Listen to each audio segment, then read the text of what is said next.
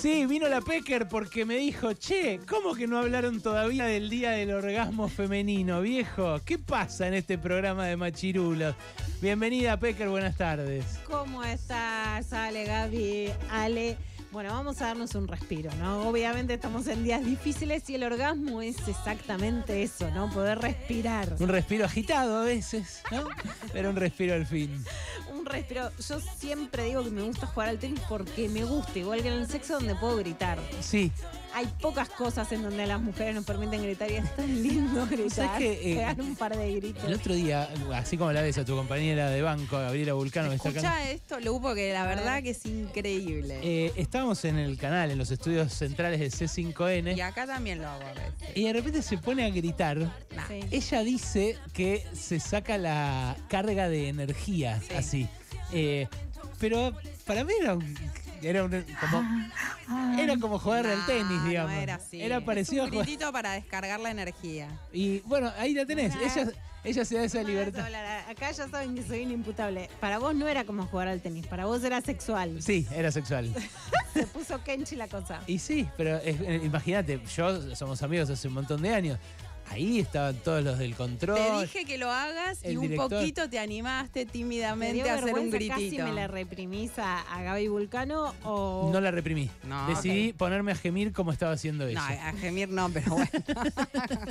bueno, Él lo eh, escuchó así.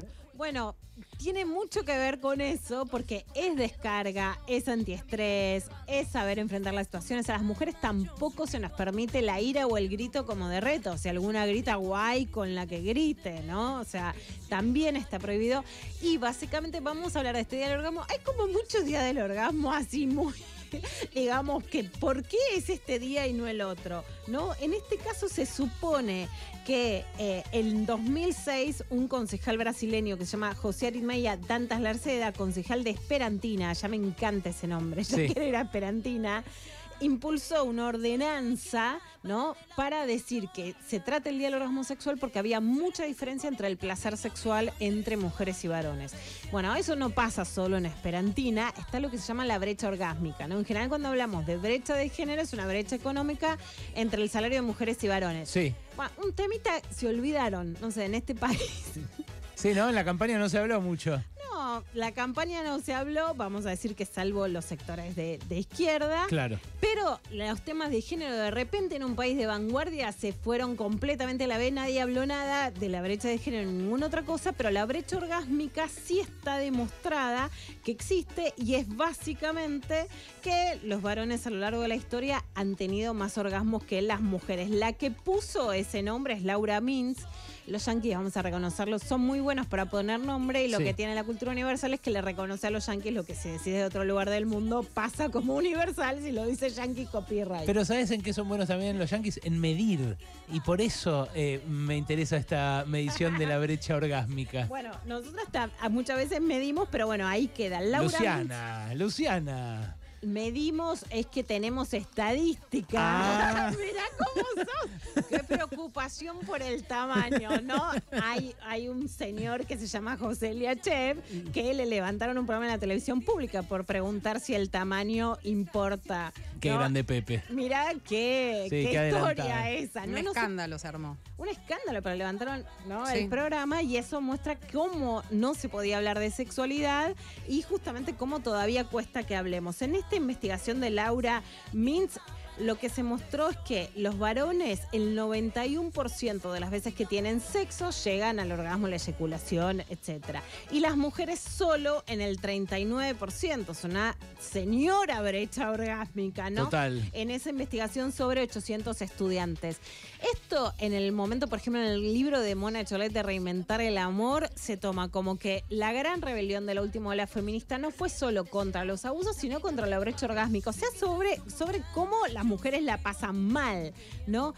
La pasan mal o no la pasan, ¿no? No te pasa nada, pero ¿por qué no te pasa nada? ¿No? No solamente por algo que es bueno, ¿qué te pasa a vos? ¿No? Lo que investigó Frey, la psicología, lo que querían hacer las farmacéuticas con el Viagra femenino era decir, bueno, sos anorgásmica porque tenés problemitas. Claro. El problemita básicamente era o que te hacían lo que no querían, o sea, o un abuso tanto ¿no? en el modo más brutal como en muchas otras formas, o que no te hacen lo que sí querés.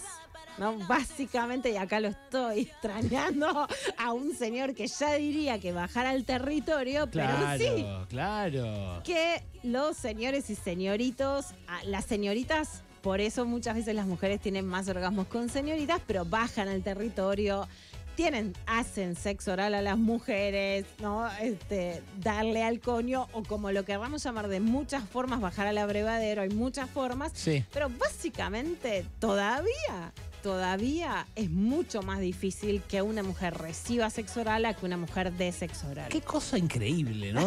Porque, no, en serio, eh, más allá de lo que tiene este programa con bajar al territorio Sí, y cómo lo impulsa, ¿no? Como práctica Vos política. querés que la historia te recuerde así, no querés darle a los yanquis que digan brecha de género, que, que- yo diría que hay que hacer un libro con bajar al territorio. Sí, totalmente. Eh, lo que pasa es que, en serio, si, si eso la- las ayuda a llegar al orgasmo, eh, es... eh, Bueno, las ayudas. Ya me estás hablando de un bastón, ¿viste? bueno, no, no. Me gusta, lo Nos- bueno, lo digo al revés. Nos ayuda a nosotros a conseguir. eh, es- me resulta muy curioso que, que haya muchos que se resistan, ¿no? Pero pasa.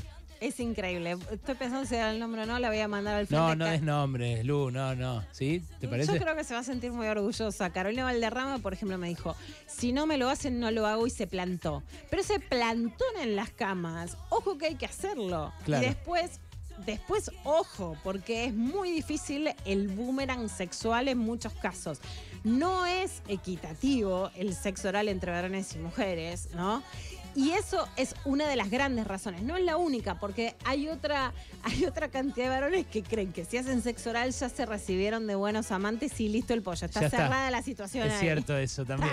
la lección está ganada y se cerró la campaña. Es que, hay en ese algo, es que hay algo raro en cómo incluso vos lo planteaste, no sé qué opina Lu, que es la idea de, che, si esto le sirve o si esto le da placer. Y no la idea de sentir placer mismo por hacerlo. Claro, claro, claro. O sea, de uno, no solamente pensando en, en la otra, en el otro.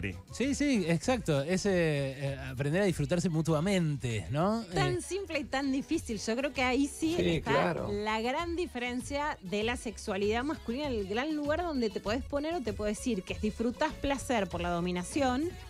Y esto, por supuesto, que el placer puede incluir muchas situaciones de dominación en sí, pero digo, de quién gana esa partida, no de qué práctica sexual se haga. O, o sea, disfrutas de vos ser el dueño de la situación o disfrutas del placer mutuo. Si te paras ahí, la vas a pasar mucho mejor. Lu, eh, ¿está bien preguntar al final de, de la relación? Preguntar, ¿Acabaste? ¿querés algo más?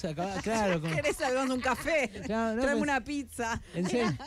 Era una gran pregunta. Mira, a mí me parece que preguntar está bien. A mí me copa. Siempre, ¿no? Puede venir una mina y te dice, vos me preguntás y me levanto y me voy y te puede pasar. Claro. Porque yo creo que básicamente no hay reglas fijas en el sexo. Pero acá sí hay algo que es importante. Vos podés preguntar la primera vez, después ya sabés. Entonces, si hay una cosa para mí de una generación que es de descarte, de, una, de un modus operandi en la sexualidad, que es tener un solo polo y descarte, ni siquiera es amantes furtivos, que impide llegar al orgasmo. En general, la confianza es sinónimo de orgasmo. Ahora, si vamos a una situación completamente opuesta, que es un matrimonio y tiene que buscar cosas nuevas. Por ejemplo, yo te diría en una situación de una pareja ya casada, que a lo mejor el lugar sea cómodo, justamente para que pueda gritar sin estar diciendo no que van a escuchar los nenes, la nena. Claro. Sí, ¿no? sí, sí, sí. O sea, salir y estar en un lugar cómodo. Ahora también te puedo decir, bueno, estar en un lugar desafiante. O sea, puede haber cosas que te lleven al orgasmo que sean completamente opuestas y completamente opuestas en una misma persona o en una misma mujer, Sí, ¿no? en la familia con hijos niños eh, muy pequeños, la cerradura es una gran aliada del orgasmo. Tenés razón, Lu. El blindaje, puerta blindada, Sí, no puerta flexible. Teniendo la puertita. El sí. juguete sexual es un pentágono. claro. Es Luciana Pecker con su columna de géneros, eh, como cada jueves acá. Gracias, Lu. Gracias.